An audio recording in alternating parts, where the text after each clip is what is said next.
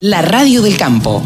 La mejor información del agro con la mejor música las 24 horas. Siempre nos gusta consultar acá en la radio del campo y sobre todo los sábados que tenemos un rato más de, tiempo para charlar con algún dirigente agropecuario. Y en este caso estamos comunicados con un integrante de la mesa de enlace, con Daniel Pellegrina, que es el presidente de la Sociedad Rural Argentina. Hola Daniel, ¿cómo te va? Gracias por atendernos.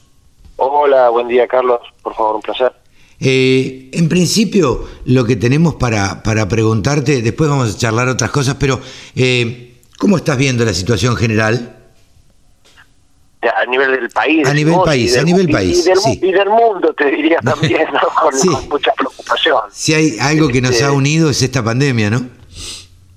Eh, sí, pero pero digo, a ver, eh, ya la, desde que arrancó la pandemia vivimos un mundo complicado, ¿viste? desconcertado, sin demasiados liderazgos positivos, este, y, bueno, y, creo que no ha avanzado demasiado, ¿no? Yo ya está viendo que, bueno, eh, hay intentos de hacer las cosas de una manera, pero después no se hacen, eh, y vemos conflictos, ¿no? En- a nivel del, mundo. Entonces, realmente creo que también ha alterado, digamos así, la, la esencia política general de la- del del mundo y ni hablar de las economías, este, pero bueno, de alguna manera muchas han podido reaccionar dependiendo de cómo venían. Y ahí está el punto respecto a nuestra, nuestra Argentina, ¿no? Este, a nosotros nos agarra la pandemia eh, arrastrando problemas históricos sin solucionar, entonces se suman a los problemas viejos, se suman problemas nuevos, y ahí viene, digamos, el, el momento que estamos viviendo, que lo veo con muchísima preocupación en, en todo sentido, ¿no? Por supuesto, en primer lugar, el tema de, de la pandemia.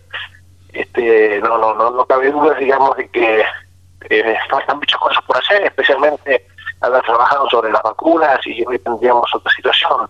Sí. Eh, y, y a partir de ahí, digamos, bueno, este, los índices no son buenos, no nos posicionan bien en el mundo, así que se han intentado hacer cosas que aparentemente no han dado los resultados que se esperaban, ¿no? Entonces, tenemos hoy una, una situación muy, muy, eh, digamos, delicada, ¿no? Este, y que que cuidar mucho eh, con una sociedad, además, que, bueno, eh, estamos muy cansados de todo esto, ¿no? Y me parece mucho más difícil todo. Así que, desde la parte sanitaria, desde la parte económica ni que hablar, este, eh, esto se arrastra de los problemas viejos, eh, especialmente el tema de la inflación, de la falta de una moneda dura que, que permita, digamos, de alguna manera arreglar los problemas de la economía desde la base, hace que tengamos una pérdida de ingresos los argentinos en general y, y, y bueno, y que se haya erosionado el salario y demás, que hace que, bueno, estemos en este nivel de, de pobreza y, y de dificultades económicas, al margen de, bueno, por supuesto, lo propio de una política desacertada, de, de que van a buscar siempre más a las empresas, a presionar a las empresas con,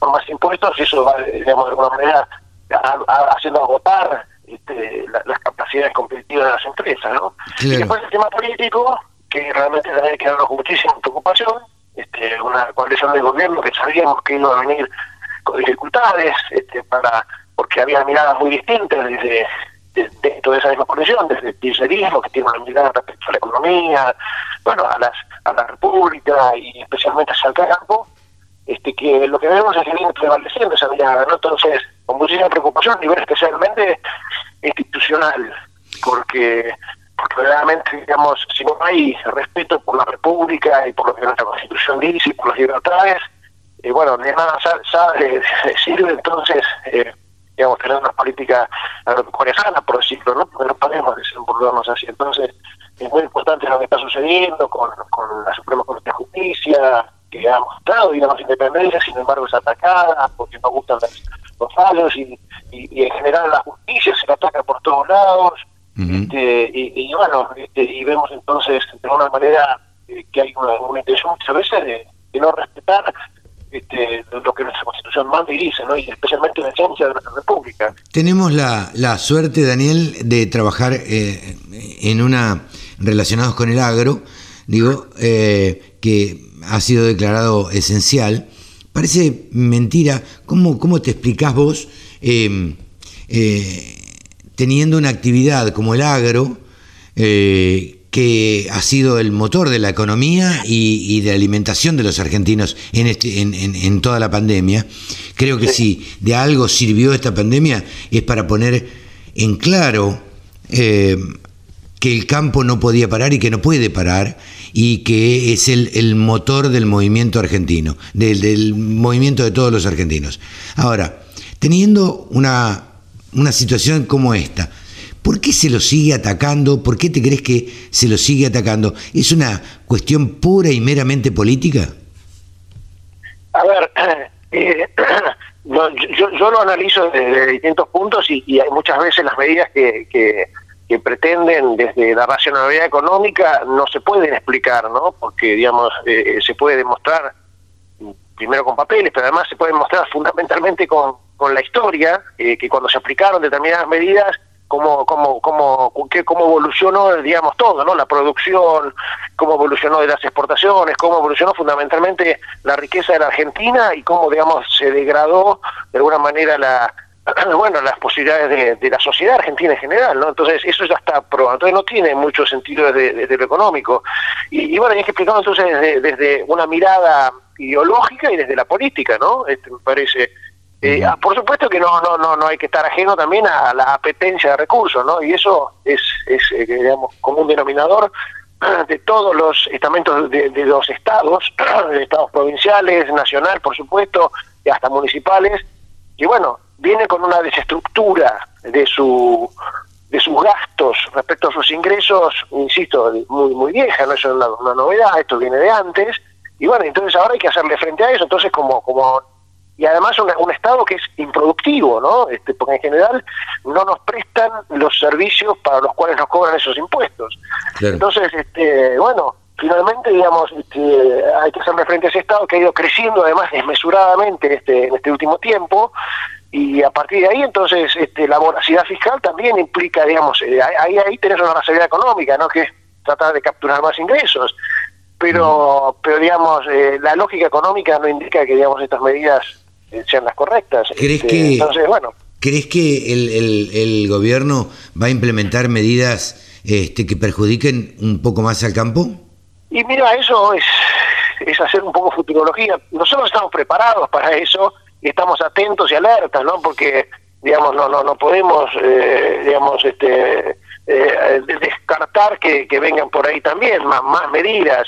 Eh, insisto, siempre buscando lo mejor o, aplicar una receta mal aplicada, como sería, digamos, aumentar derechos de exportación o, restricciones a las exportaciones para buscar bajar la inflación, eso ya ha quedado demostrado que eso no sirve y no es ese el camino, o si o del lado de la voracidad fiscal, como te digo, ¿no? Porque claramente, digamos, hay aumento de precios, hay más ingresos, ya el Estado mismo está ingresando una suculenta cantidad de, miles de millones de dólares este, que no tenía previsto de, de, las retenciones, pero como no alcanza nunca nada, veamos, es probable que quieran pedir por más siempre, ¿no? Entonces, digo, sí, claro, hay que estar atentos a, eso, ¿no? Claro. Eh, ¿Qué diálogo tienen hoy la mesa de enlace eh, con el gobierno?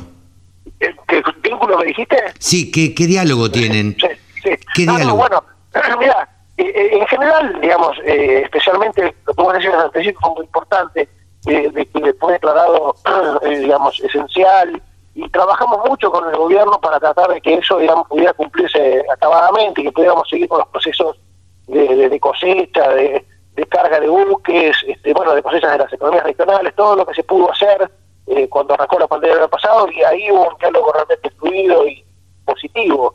Ahora, después este, a las cuestiones de fondo no hemos llegado nunca y hemos planteado muchas veces desde el documento que tenemos escrito en la comisión de enlace eh, con el ministro eh, avanzar y no, no podemos, siempre queda, digamos, atrancado en alguna cuestión. Y además, hemos hablado también con el presidente a esto, ¿no? Este, entonces, viene un mensaje de repente de aceptación de muchas de las cosas que nosotros le planteamos, un mensaje que de alguna manera eh, alentaría este, a, que el, campo no es un problema, sino que tiene que ser una solución pero después este eh, enseguida vienen los mensajes contrapuestos de otros mensajeros o de o de, acciones no de medidas que realmente perjudican no entonces este lo que no se ha generado en este diálogo es confianza y no hay confianza en el diálogo con el gobierno este, y eso es la base para poder construir, digamos, hacia adelante. Claro, eh, el tema me parece que pasa por ahí también. Eh, nadie confía en lo que, en, la palabra del otro. Eh, ni, ni, la mesa de enlace confía en lo que le diga el gobierno, eh, y el gobierno también desconfía, eh, bueno, de, la mesa de enlace o de la producción agropecuaria en general, o los ven con una cara o tienen una idea que me parece que es totalmente errónea.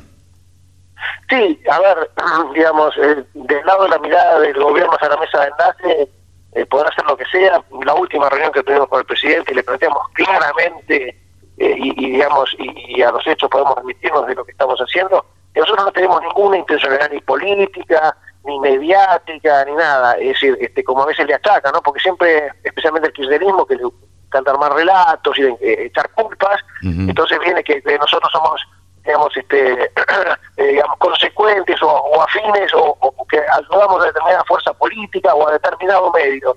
Y nada que ver con eso, digamos, eso está aprobado, pues lo que nosotros hacemos es representar el, sentir y el pedido de, la gente de campo, del hombre de campo.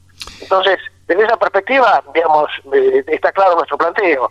Y después nosotros lo que hemos llevado tras el documento y la intención que siempre decimos es que estamos para, para ayudar y que justamente estamos para sacar como uno de los motores que la Argentina tiene, gracias a Dios, este, a, la Argentina de esta crisis, ¿no? Y, digamos, pero para eso necesitamos las señales y las medidas correctas. Totalmente. esas medidas correctas, eh, digamos, tienen que confiar que el campo va, a aportar, digamos, lo que sabemos hacer, que es más trabajar más, generar más trabajo, producir más. Desarrollo local. Sí. Sí. Eh, Daniel, por último te pregunto para no robarte más tiempo, ¿cómo anda la sociedad rural? pero, pero muy bien. ¿Cómo, te, lo pregunto porque eh, eh, antes de la pandemia estaban cerca de las elecciones y, y después, bueno, con, con el tema de la pandemia eh, no se no se pudieron hacer. ¿Cómo, ¿Cómo sigue ese tema? No, eso está, mira, eso entró justamente como, como un freezer, por decirlo así, cuando no pudimos hacer la asamblea porque la asamblea obligatoriamente, por lo que la IGJ dispone, tiene que hacerse de manera presencial y que no se permitían esas, esas reuniones y demás.